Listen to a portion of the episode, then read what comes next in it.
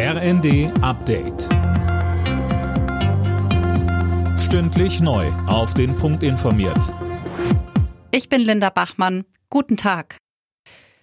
Infrastrukturprojekte sollen beschleunigt werden. Das sieht ein Gesetz von Justizminister Buschmann vor, das der Bundestag mit den Stimmen der Ampelparteien beschlossen hat. So sollen Gerichte zügiger entscheiden können, wenn es Klagen gegen Projekte wie Windparks oder Schnellstraßen gibt. Der FDP-Abgeordnete Konstantin Kuhle. Es geht auch darum, was der Staat im 21. Jahrhundert für ein Selbstverständnis hat. Und das Selbstverständnis des Staates im 21. Jahrhundert muss sein, dass er in der Lage ist, Planungs- und Genehmigungsverfahren zügig zu erledigen, weil unser Staat auch im 21. Jahrhundert leistungsfähig sein muss.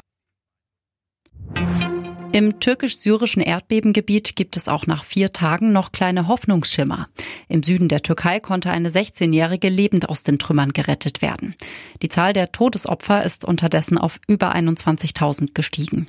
In der Katastrophenregion kommt weitere Hilfe an, unter anderem aus Deutschland. Bundesinnenministerin Nancy Faeser. Es ist wirklich eine wunderbare Partnerschaft aus der Luftwaffe und dem THW. Wir organisieren das Material, die Luftwaffe bringt es runter in die Türkei und das gestern mit drei Maschinen, heute wieder mit mehreren Maschinen. Wir konnten gestern schon 50 Tonnen Hilfsmaterial runterbringen, heute nochmal 40 Tonnen zusätzlich.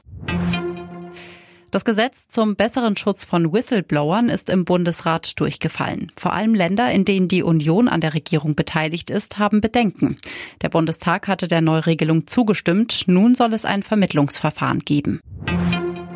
In der Fußball-Bundesliga steht der 20. Spieltag auf dem Programm. Zum Start hat Tabellenschlusslicht Schalke heute Wolfsburg zu Gast. Anstoß ist um 20.30 Uhr. Morgen gibt es dann unter anderem das Topspiel zwischen RB Leipzig und Union Berlin. Alle Nachrichten auf rnd.de